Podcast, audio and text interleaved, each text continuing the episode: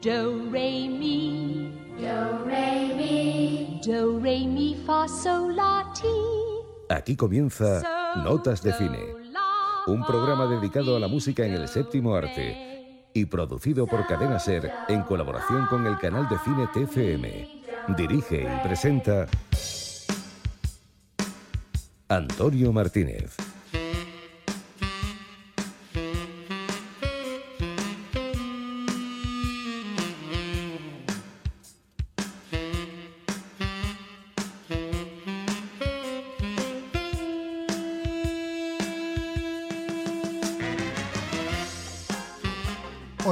Bienvenidos a Notas de Cine. Tenemos por delante casi una hora para hablar de películas y bandas sonoras. En el programa de hoy vamos a recordar a dos genios como fueron Charles Chaplin y Camarón de la Isla.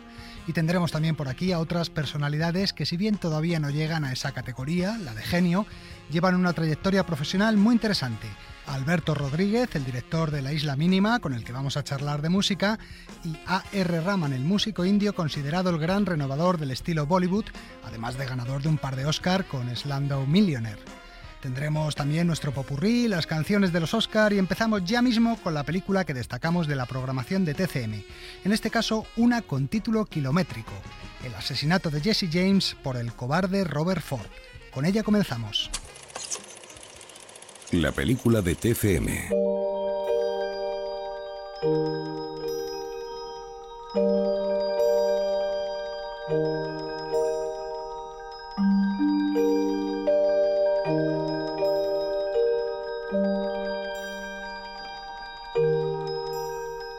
Las baladas y leyendas le han presentado a menudo como un hombre noble, un muchacho idealista. Jesse James, el más joven, tiene el rostro suave e inocente como una colegiala. Ojos azules, muy claros y penetrantes, que nunca descansan. Es alto y grácil, capaz de soportar grandes dolores y esfuerzos. Jesse es desenfadado, atrevido y temerario. Siempre con una sonrisa en sus Vale, labios. vale, vale, vale. Son todo mentiras. Que mató, sí, pero siempre con razón, que robó trenes y bancos, es decir, a los ricos, a los poderosos, pero que dio todo el dinero a los pobres. Lo cierto es que Jesse James combatió al lado del sur formando parte de unas sangrientas guerrillas y cuando la Confederación fue derrotada continuó guerreando sin aceptar los términos de la rendición, comenzando a asaltar trenes, bancos y granjas que según él servían a los intereses yanquis. No se arrepentía de sus robos ni de los 17 asesinatos que afirmaba haber cometido. Y el 5 de septiembre del año 1881 cumplió los 34 años de edad. Su vida y muerte la hemos visto en varias películas, por ejemplo, Tierra de Audaces, protagonizada por Tyrone Power. En 2007, el director Andrew Dominic filmó una versión más, pero esta vez centrada sobre todo en su asesino, el hombre que le mató por la espalda mientras colgaba un cuadro, Robert Ford. Dicen que nadie pilla a Jesse James desprevenido. ¿Piensas ahora de otra manera? Nunca antes te había visto sin tus pistolas. No te entiendo. ¿Quieres ser como yo o quieres ser yo? No era más que una broma.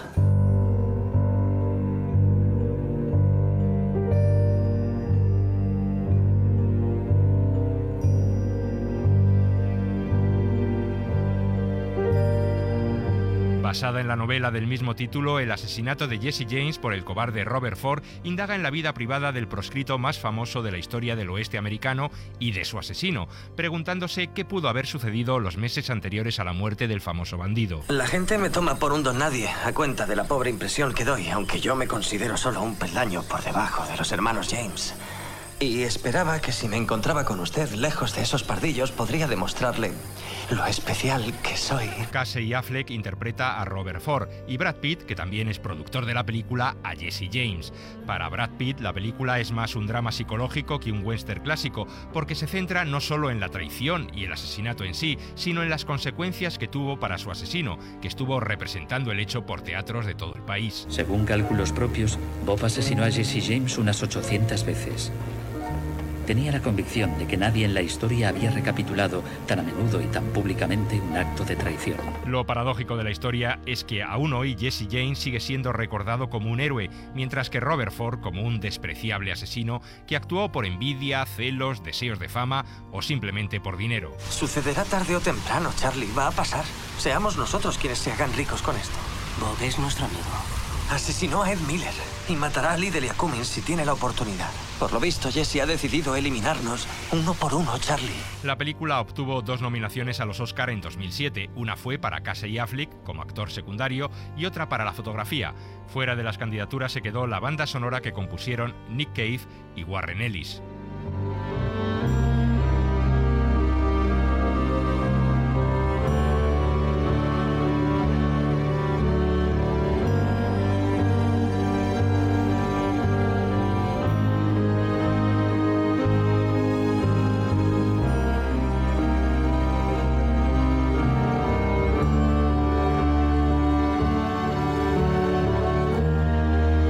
Siempre, con nuestro popurrí vamos a echar un vistazo a otros títulos de la programación del canal TCM durante la próxima semana. Atentos a los diálogos y a las bandas sonoras para adivinar sus títulos. Oye, Walter, ya no eres mi marido ni tampoco eres mi jefe. Y no vas a serlo nunca. ¿Qué quiere decir eso? Exactamente lo que he dicho. ¿Que no vas a volver a trabajar en el periódico? Eso es, señor Burs. Ha acertado usted. Oh, debes tener una oferta mejor. Claro que tengo una oferta mejor. Está bien, adelante, acéptala. Trabaja para otro. Esa es la gratitud que me tienes. No me gusta ¿Qué eras que tú me cuando hables viniste así? aquí hace cinco años? Una colegiala con cara de muñeca que no sabía nada de nada. Si no fuera por mi cara, no me hubieras admitido. Es verdad, quería tener aquí a alguien a quien pudiera mirar sin asustarme. Walter. He hecho de ti una gran periodista, pero no valdrías ni la mitad en cualquier Ah. otro periódico. Formamos un gran equipo. equipo. Tú me necesitas, yo te necesito y el periódico a los dos. necesita a los dos.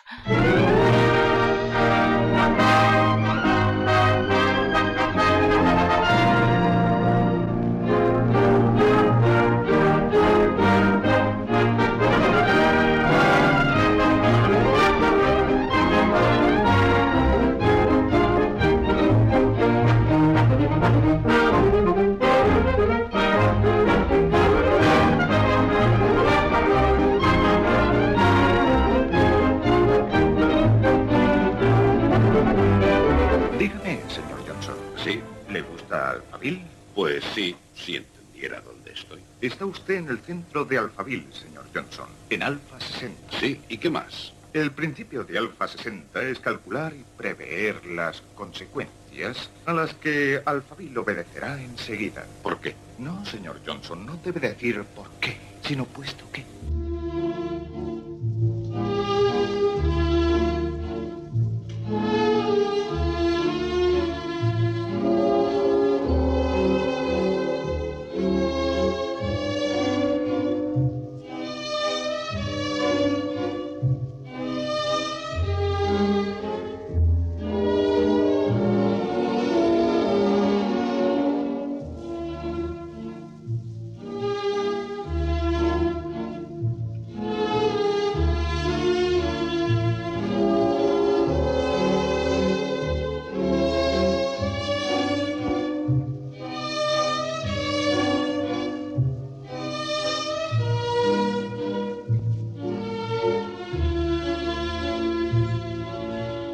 Los abajo firmantes, somos hombres sin un país, delincuentes en nuestro hogar y extraños sin hogar en los demás sitios. Hombres desesperados que buscan una fortuna desesperada. Por ello, aquí y ahora firmamos nuestra unión como banda de bucaneros para practicar el oficio de la piratería en alta mar. Nosotros, los cazados, seremos cazadores. Por tal fin hemos llegado a un acuerdo para respetar los siguientes puntos. Primero, nos comprometemos a navegar juntos como hermanos y amigos ante la vida y ante la muerte, compartiéndolo todo en la fortuna y en los problemas.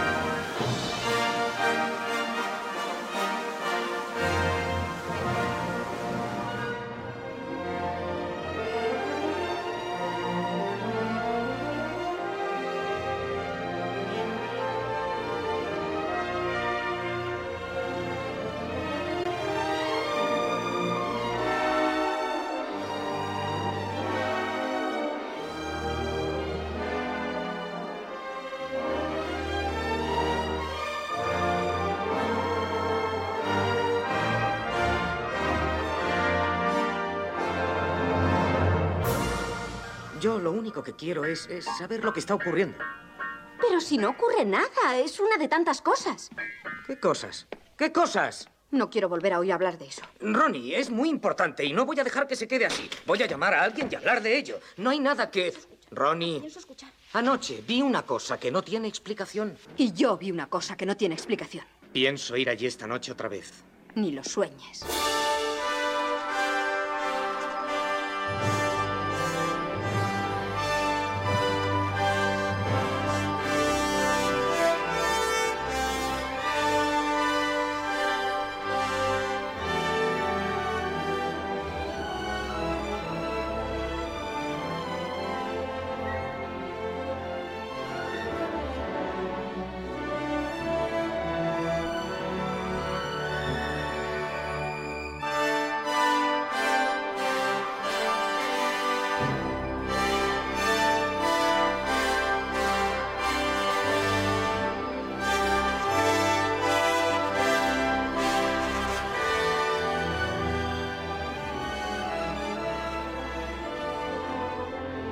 Esta semana algunas de las películas del Popurrí eran muy fáciles, pero había otras que seguro que os han resultado un poco más complicadas. En primer lugar, nos encontrábamos con Cary Grant y Rosalind Russell en Luna Nueva y escuchábamos la música de los títulos de crédito compuesta por Sidney Cadner y Felix Mills. La segunda película era la francesa Lenny contra Alphaville de Jean-Luc Godard y os poníamos un tema de su banda sonora compuesta por Paul Misraki. La tercera era El Capitán Blood con Errol Flynn, cuya música compuso Eric Corgol. Y la última era Encuentros en la tercera fase de Steven Spielberg con la inconfundible música de John Williams. TCM, el cine que ya tenías que haber visto.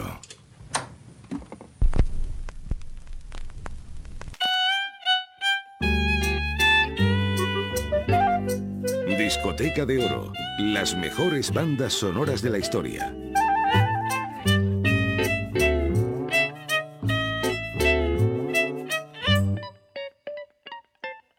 Hoy os traemos en esta sección un verdadero clásico a cargo de uno de los mayores genios que ha dado el cine. Nos referimos a Charles Chaplin y a su película Candilejas. Es una noche de estrellas aquí en el Teatro de Los Ángeles. Y sí, está Charlie Chaplin.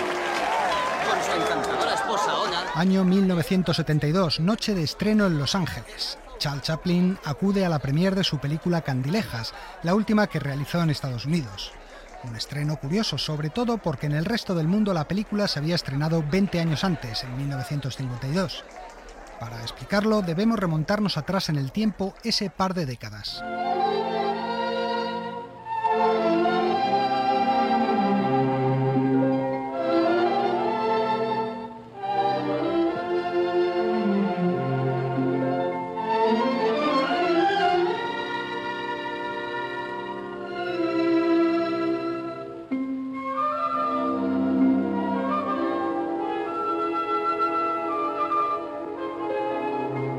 De los años 50, Chaplin se había convertido en un personaje muy incómodo. Sus ideas políticas en defensa de la libertad y la solidaridad resultaban demasiado progresistas para la sociedad americana de la época. Esta gran estrella del teatro y el cine, este extranjero que ha disfrutado de la hospitalidad de nuestro país durante 30 años y ni siquiera una vez, una sola vez, se ha dignado a pedir la nacionalidad americana. Esta es la clase de cosas que conducen al comunismo. Además estaba su irreprimible pasión por las adolescentes, que le había llevado a casarse cuatro veces con mujeres mucho más jóvenes que él. El caso es que Chaplin veía cernirse sobre él la amenaza de la caza de brujas del senador McCarthy. Asustado, aprovechó el estreno en Europa de Candilejas y se fue de viaje. Acabo de saberlo. Chaplin se ha ido a Londres de vacaciones. En realidad, el actor y director había decidido no regresar. Se instaló en Suiza y allí pasó 20 años hasta que la Academia de Hollywood se acordó de él y le propuso que aceptara un Oscar honorífico por toda su carrera. Charlie, han vuelto a llamar desde California. Tienes que darles una respuesta. No, han tardado 20 años en decidirse. Yo puedo tomarme otra. Basta, basta. ¿Y si todavía me odian? Nadie le odiaba ya, todo lo contrario, las nuevas generaciones habían descubierto sus películas y en Hollywood fue agasajado como lo que era, un mito viviente del cine. Ya sabía que todo saldría bien. El tiempo es un gran autor, siempre da con el final perfecto. Pero aquel no era el final. Tras el Oscar honorífico, la fiebre Chaplin se desató entre el público. Se reestrenaron sus viejas películas y alguien recordó entonces que Candilejas no había sido estrenada en su día en Los Ángeles y la película volvió a los cines. Al ser un estreno, podía optar por tanto a los Oscars de aquel año, 1972. Mm, ya imagino los titulares. Asombroso incidente en los premios de la Academia. Chaplin desaparece bajo una avalancha de Oscars. En realidad, la película solo fue nominada en la categoría de Mejor Banda Sonora, premio que finalmente ganó. De esta forma, Charles Chaplin conseguía como músico el único Oscar que ganó en su vida por su trabajo en una película, ya que los otros dos que le otorgaron fueron honoríficos.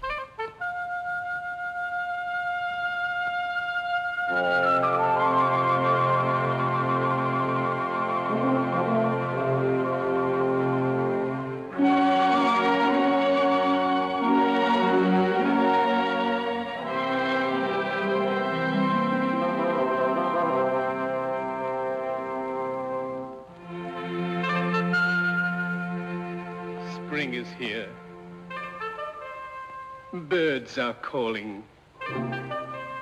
Skunks are crawling, wagging their tails for love.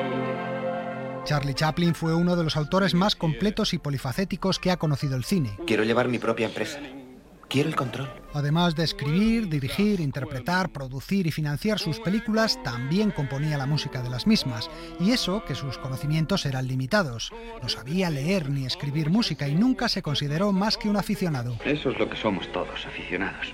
En nuestra corta vida no tenemos tiempo de otra cosa. Chaplin tocaba el piano y el violín. Con este último instrumento practicaba casi todos los días, ya que le servía para relajarse.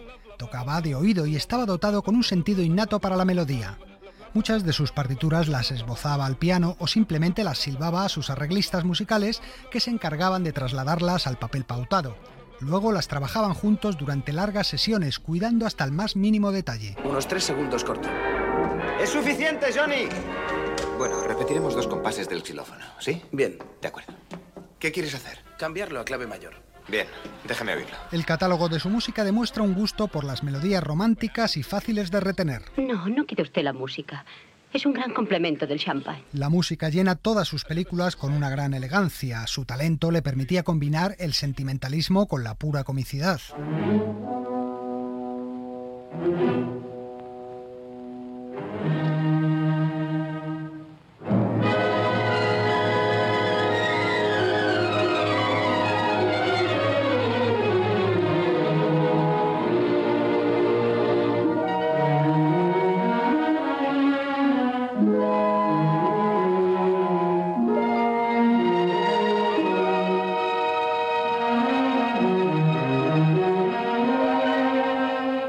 Risas y lágrimas se dan también la mano en el argumento de Candilejas.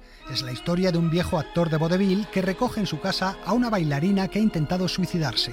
Yo también soy del oficio, me llamo Calvero. ¿Habrá oído hablar de mí? Usted no será el gran cómico. Lo fui. Vamos a dejar eso a un lado. Sus días de éxito han pasado, pero el viejo cómico dedicará todos sus esfuerzos para que la joven triunfe en su profesión, haciendo que olvide los fantasmas psicológicos que la atenazan. No puedo bailar sin piernas. Sé de un hombre a quien le faltaban los brazos, que logró hacer esquersos con el violín, valiéndose de los dedos de los pies. Lo peor en usted es que se niega a luchar, se da por vencida, no hace más que pensar en la enfermedad y en la muerte. Pero Existe algo tan inevitable como la muerte, y es la vida. Vida, vida, vida. Piense en la fuerza que hay en el universo, y esa fuerza es la misma que lleva usted dentro, y es que tiene valor y voluntad suficientes para utilizarla. Chaplin dedicó mucho tiempo a componer la banda sonora, ya que esta juega un papel bastante destacado en la película. ¿No es muy tarde para hacer música? No si tocamos un nocturno. Prosiga la escabechina, pero toca suave, sentimental.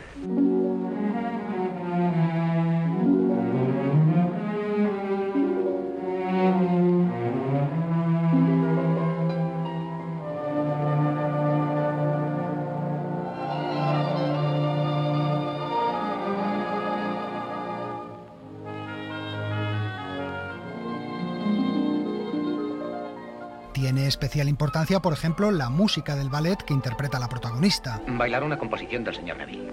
Escúchela antes de su actuación. Ah, el señor Neville, compositor. Perdone. Encantado. ¿Cómo está usted? Chaplin compone también música para la orquestina que su personaje forma con varios músicos callejeros, sin olvidarnos de las canciones que interpreta sobre el escenario. Señor Calvero, a escena, por favor. Está todo el mundo esperándole. Buena suerte, señor. Gracias.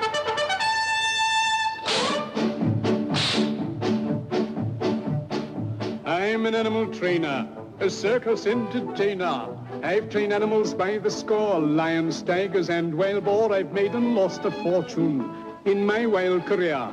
Some say the cause was women, and some say it was bear.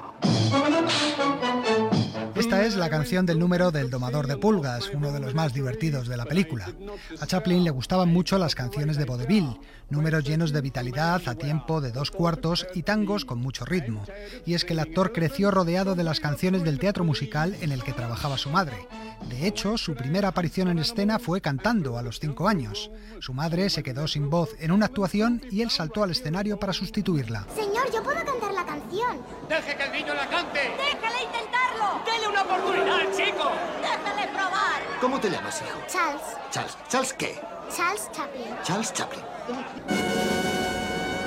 Hay otros números musicales en Candilejas, el de la primavera, que escuchábamos al principio, o la canción de la sardina. Y también, como no, el número final que nos permite ver juntos a los dos grandes genios del cine mudo, Charles Chaplin y Buster Keaton. Me gustaría tener ocasión de demostrar que aún no estoy acabado. Claro. He trabajado mucho, precisamente en, un número cómico, para mí y para un amigo. Es una sátira musical. Magnífica. Y mi amigo es un gran pianista. Y yo con el violín. Magnífico. Una serie de situaciones muy divertidas.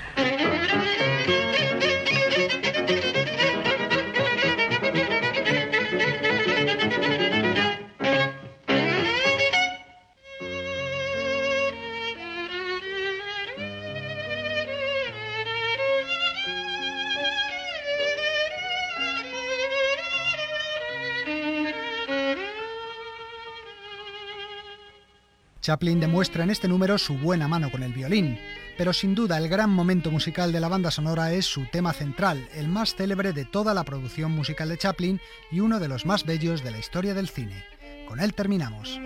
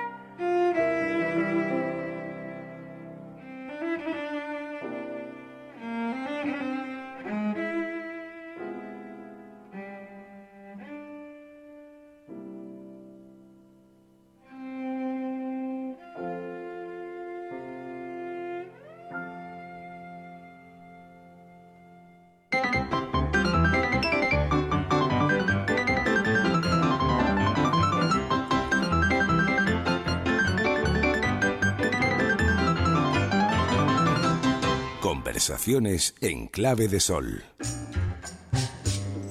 Ya lo hicimos hace un par de años cuando estrenó su anterior película, Grupo 7, y hoy volvemos a charlar con el director Alberto Rodríguez, que acaba de estrenar La Isla Mínima, un thriller sobre el caso de unas niñas desaparecidas que tienen que investigar dos policías en el año 1980. La película está protagonizada por Raúl Arevalo y Javier Gutiérrez, y de la banda sonora se ha encargado, como en todas las películas de Alberto Rodríguez, el músico Julio de la Rosa. La mayor estrella tiene 17. Carmen creo que tiene 15. 16. ¿Dónde la vieron por última vez? A la salida del pueblo. Su padre es el barquero del Puntal y vive a unos 3 kilómetros por carretera. Esa noche se volvieron andando de la feria y una vecina del pueblo vio cómo se montaban en un coche. Fue la última persona que la vio. ¿Qué coche? Un Citroën.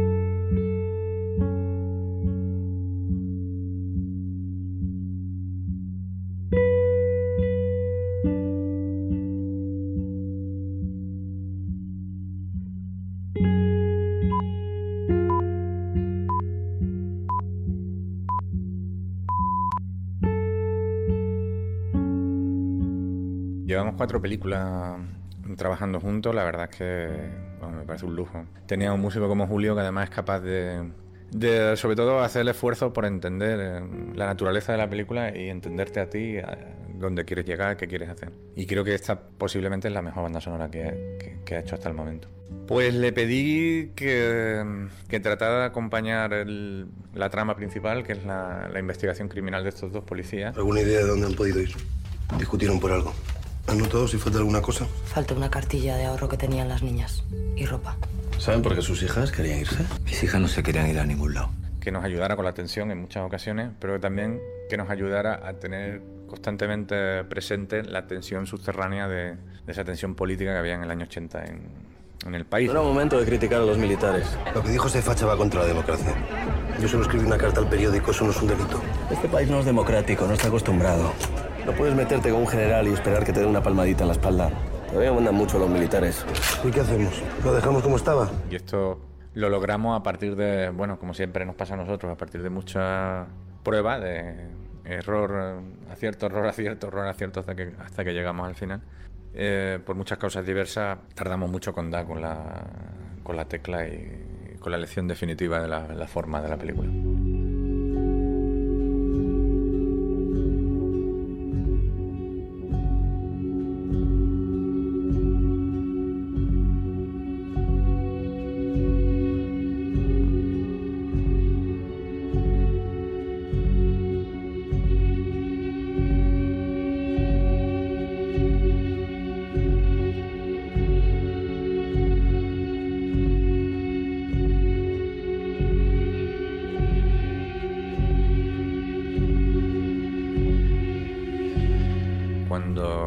Empezó la postproducción de sonido de verdad, cuando empezamos a, oír la marisma, fue cuando yo creo que tanto Julio como Pelayo, que es el, el artífice de la postproducción del sonido, como yo nos dimos cuenta de que la música tenía que ir por ahí. Que teníamos que hacer una música que estuviera en el límite de convertirse casi en un, en un ambiente, en parte de, de ese aire irrespirable que hay en la película. Y muchas veces bajamos determinado instrumento o simplemente lo anulamos porque había un pájaro que sonaba de fondo que prácticamente eh, eh, cumplía la misma función que el instrumento, pero sin embargo estaba integrado. Ha conseguido hacer una banda sonora que se integra con, con, la con el sonido de la película de una manera alucinante, vamos.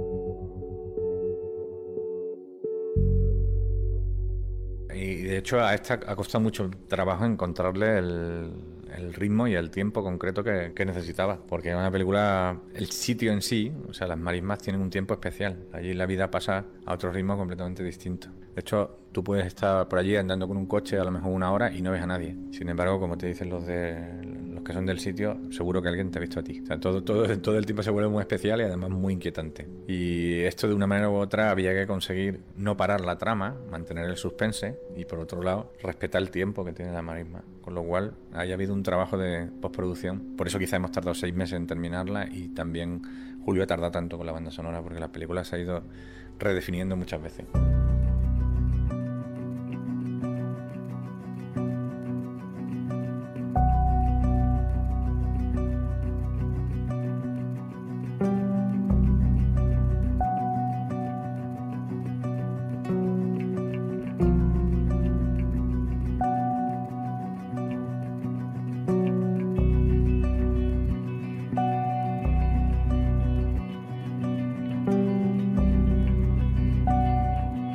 Escuchado desde mucha música clásica, uh, muy diversa, de pincharla en, en Spotify, los primeros que, que saliera, hasta Neil Young, por ejemplo, que hay una canción que, se llama Words, que me la he debido poner 70 veces durante la escritura de esto, y al final no tiene nada que ver con, con, con nada que haya en la película, eh, y fundamentalmente ha sido esto. Y luego también tenía una carpeta que se llamaba Música en la Isla Mínima, que era fundamentalmente música de, de la época, de lo que ponían en las discotecas, las cuales al final hay una canción integrada en la película que es la de el dúo Baccara, vamos, Jesse I Boogie. Es el momento final en el que, bueno, el caso ya está todo resuelto, ya...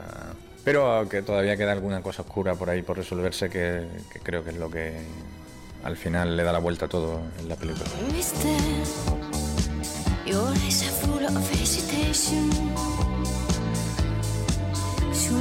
wonder if you know what you're looking for. Mm, baby, I wanna keep my reputation. I'm a sensation. You try me once, you'll beg for more.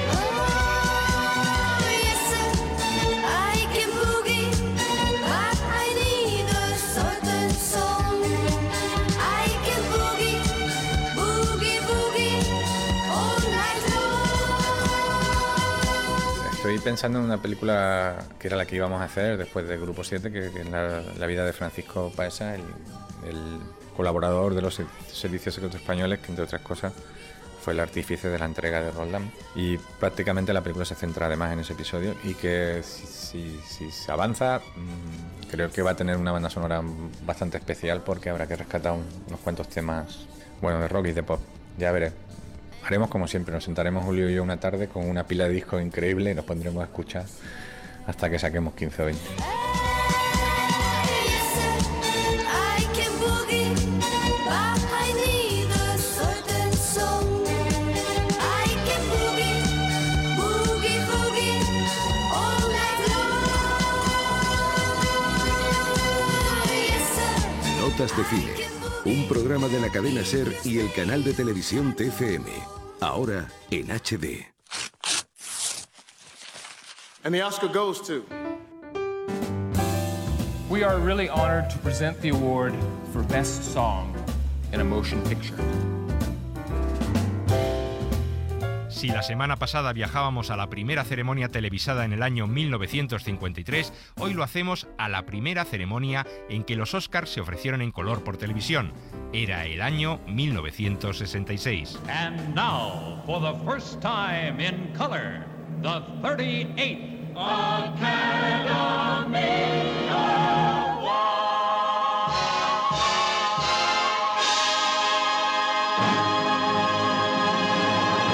La gala se celebró el 18 de abril de 1966 en el Auditorio Civic de Santa Mónica, en Los Ángeles. La primera de las canciones nominadas pertenecía a La Ingenua Explosiva, una comedia del oeste protagonizada por Jane Fonda y Lee Marvin. El tema se titulaba La balada de Cat Ballou y la interpretaban Nat King Cole y Stabby Kay, que también intervenían en la película.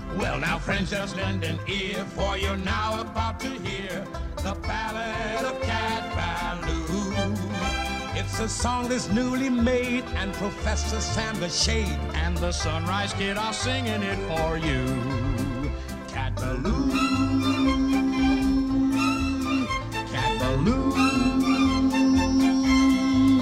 Una de las favoritas a priori para llevarse la estatuilla parecía ser este tema de Burr Bacharach que Tom Jones cantaba en la banda sonora de la comedia ¿Qué tal Pussycat? What's New Pussycat? De hecho, se convirtió en un gran éxito.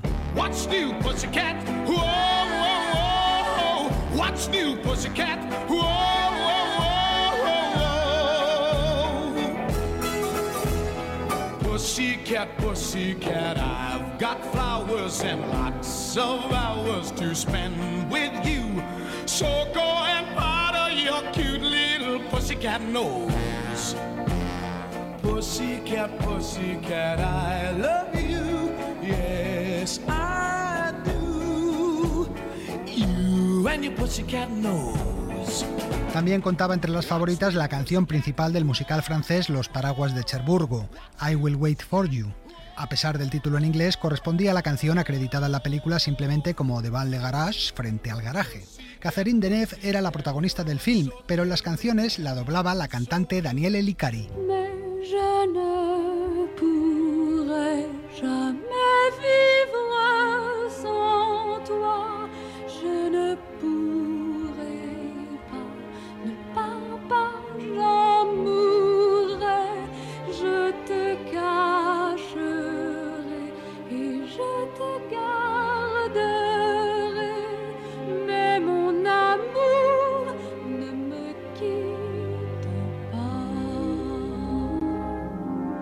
También había sido doblada la intérprete de la cuarta canción nominada, The Sweetheart Tree, un tema que Natalie Wood cantaba en la película La carrera del siglo, aunque su voz, como decimos, realmente pertenecía a la cantante Jackie Ward. They say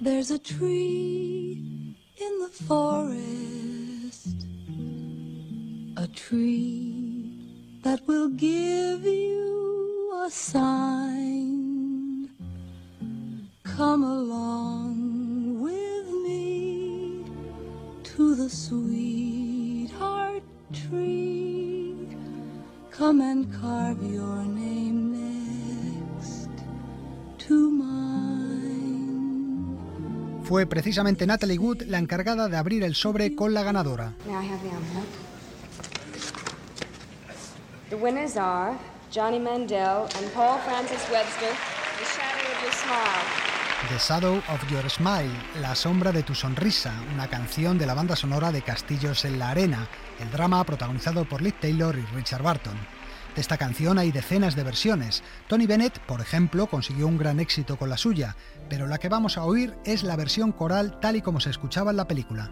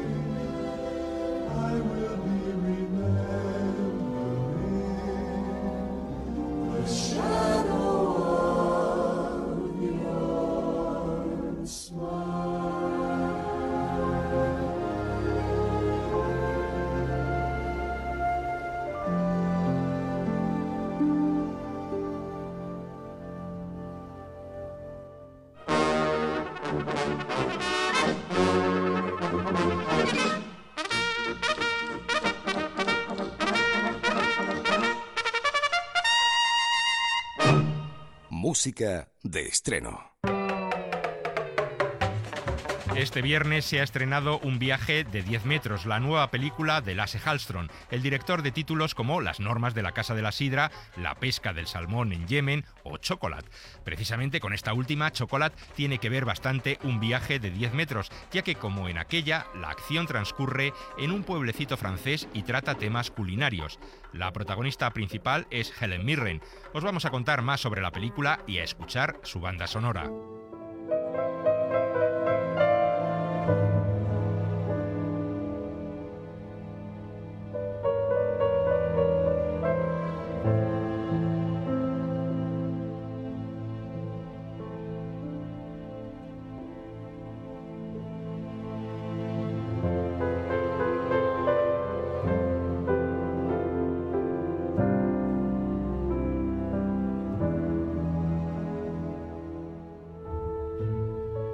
En un pintoresco pueblecito del sur de Francia, Helen Mirren dirige un restaurante de gran prestigio, poseedor de una estrella Michelin. Han empezado ya la reforma en el restaurante de enfrente. Margarita, eso no se le puede llamar restaurante. De hecho, en la oficina del alcalde dicen que será de comida rápida, algo étnico. En efecto, a ese mismo pueblecito ha llegado una familia de inmigrantes indios dispuesta a abrir un restaurante indio justo a 10 metros. El restaurante de enfrente tiene una estrella Michelin. ¿Y qué? Papá, es el mejor restaurante que haya 80 kilómetros a la redonda. El presidente de Francia va allí a cenar. ¿Puede el presidente de Francia pedir mur masala con anacardos y cardamomo? Papá, en el restaurante no sirven esas cosas porque aquí no gustan esas Porque cosas. no las conocen. Este es el punto de partida de una comedia de tono amable a la que ha puesto música el compositor indio A.R. Rahman.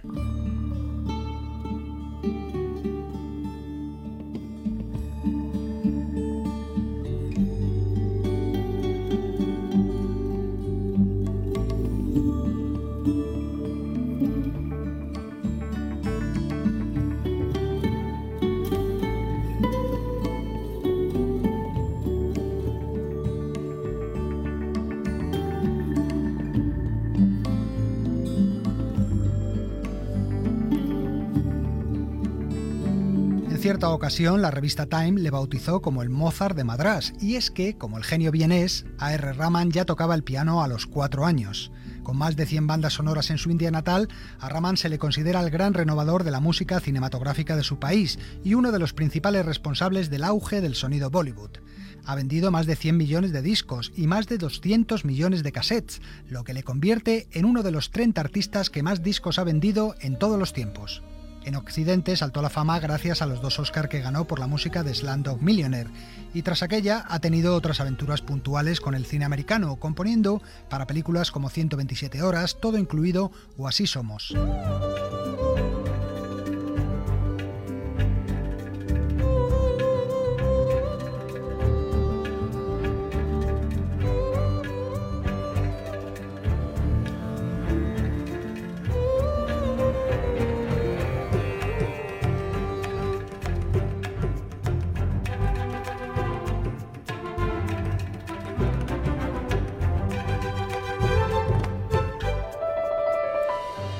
Rahman ha creado una banda sonora envolvente y colorista que acompaña muy certeramente el choque cultural que plantea la película. Si su comida se parece a su música, le sugiero que la moderen un poco. Hay sí instrumentos y sonoridades indias.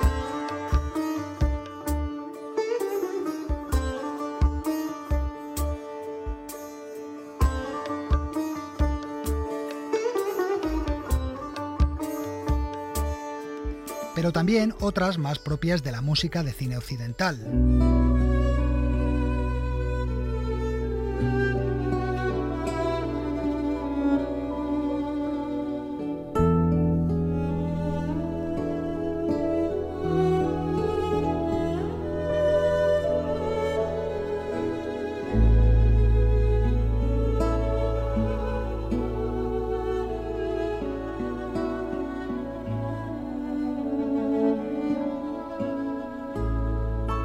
Una banda sonora festiva y a la vez muy romántica que para Raman puede significar su consolidación definitiva dentro del cine occidental. Al menos así lo ve el propio compositor. Pienso que este proyecto tiene ambas sensibilidades. Tiene las cosas a las que yo aspiro en Hollywood y por las que he luchado desde hace tiempo, tales como trabajar con directores de primera clase, darle a mi música un toque clásico y occidental, pero a la vez conservando mi estilo y mi herencia cultural india. Es la clase de proyecto que me permite llegar a un público occidental, así que es perfecto. Diría que es como un nuevo comienzo para mí. Una banda sonora en la que, como ocurría en Slumdog Millionaire, no faltan tampoco unas cuantas canciones al estilo Bollywood. Notas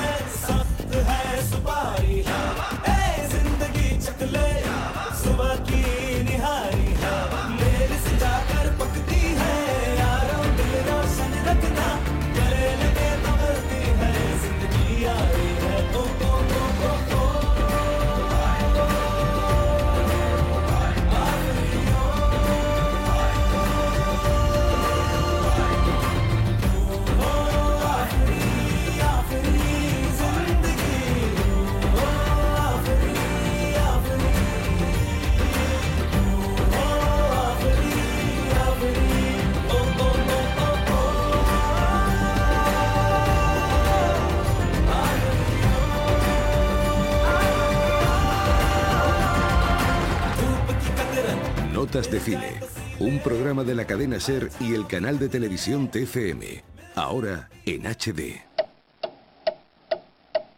Bio Music Pigs.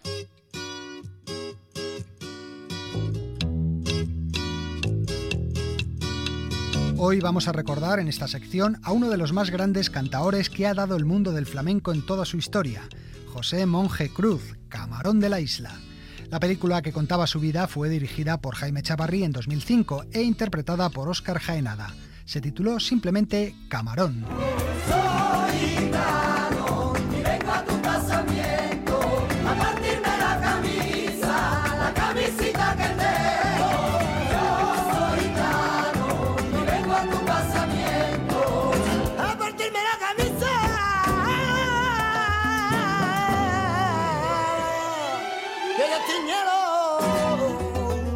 Los que le escucharon en vida no le pueden olvidar. Los que le han conocido después de su muerte, oyendo solo sus discos y grabaciones, no pueden más que sumarse a esa opinión.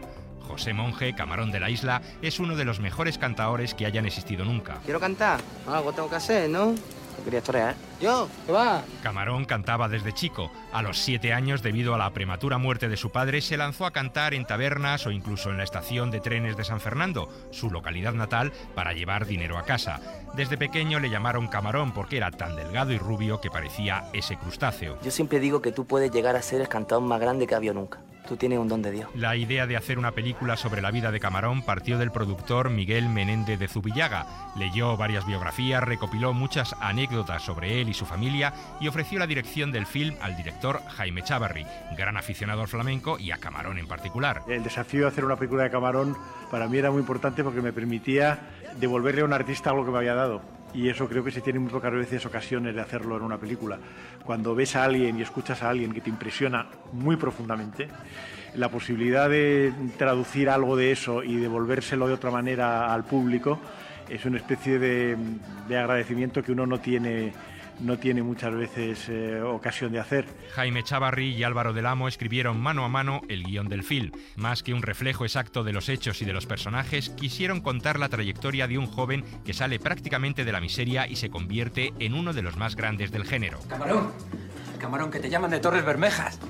Joder, la catedral del flamenco. Lo sé, y yo nunca he cantado en una catedral.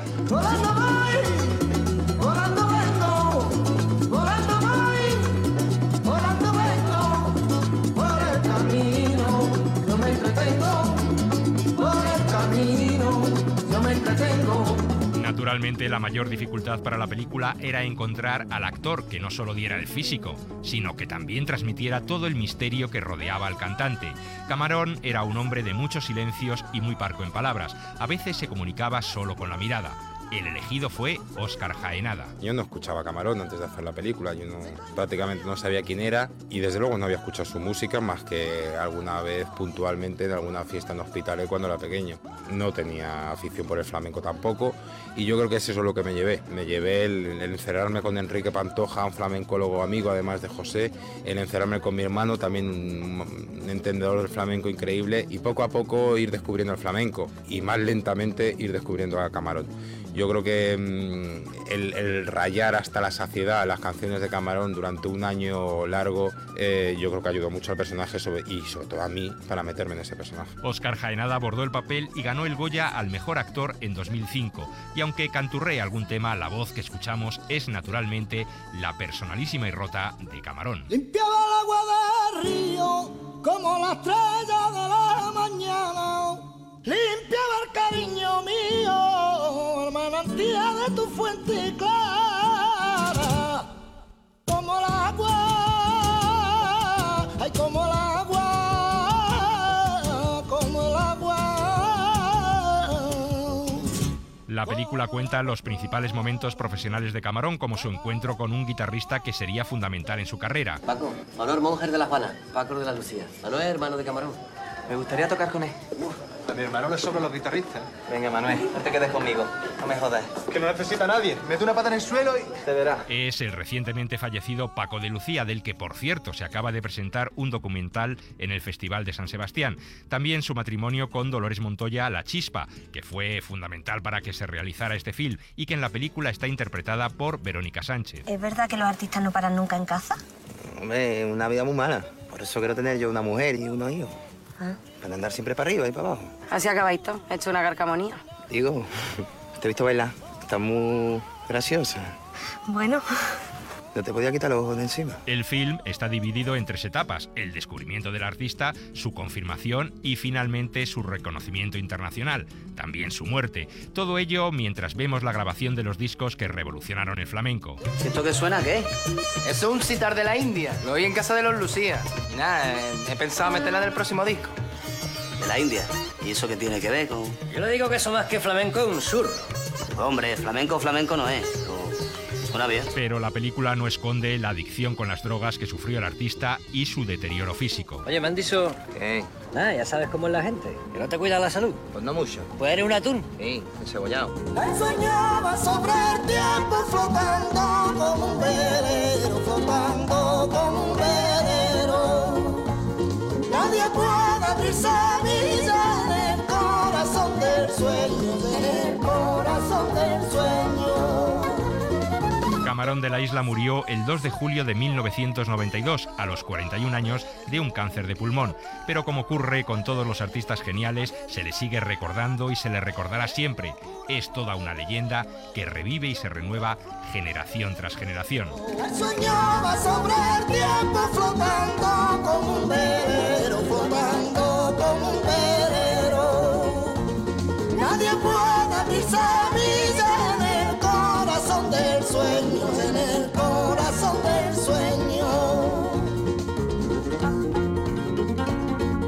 sueño. Notas de Cine, un programa de la cadena Ser y el canal de televisión TFM. Ahora en HD. Feliz cumpleaños, maestro.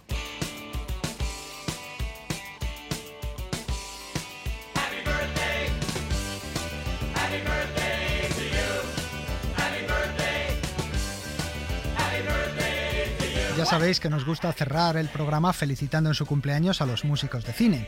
Hoy, por ejemplo, cumple 40 años el compositor libanés Khaled Moussanar, autor de la música de películas como Caramel o Y ahora dónde vamos. El lunes día 29 cumple 43 Theodore Safiro, compositor de bandas sonoras como El Diablo Viste de Prada. Pero, aunque no es músico de cine, nosotros no queremos dejar pasar el cumpleaños de una de las más grandes voces del cine y el teatro musical de toda la historia. La señorita Julie Andrews. No se preocupe, esto terminará enseguida. En efecto, Julie Andrews cumple 79 años el próximo miércoles día 1 de octubre. Y como dice ella, esto se termina y vamos a cerrar el programa con una de sus canciones más recordadas, My Favorite Things, de la película Sonrisas y Lágrimas. Y por nuestra parte nada más. Feliz domingo a todos y hasta la semana que viene. Raindrops on roses and whiskers on kittens, bright copper kettles and warm woolen mittens, brown paper packages tied up with strings. These are a few of my favorite things. Cream colored ponies and crisp apple strudels, doorbells and sleigh bells and schnitzel with noodles, wild geese that fly with the moon on their wings. These are a few of my favorite things. Girls in white dresses with blue satin sashes, snowflakes that stay on my nose and eyelashes, silver white winters that melt into springs. These are a few of my favorite things. When the dog bites, when the bee stings, when I'm feeling sad, I simply remember my favorite things, and then I don't feel so bad.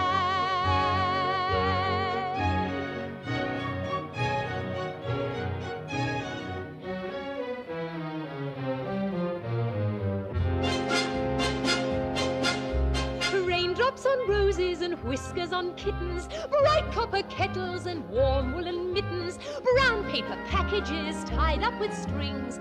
These are a few of my favorite things.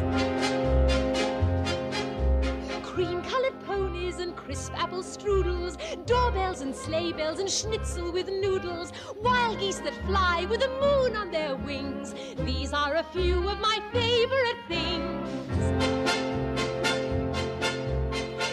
In white dresses with blue satin sashes, snowflakes that stay on my nose and I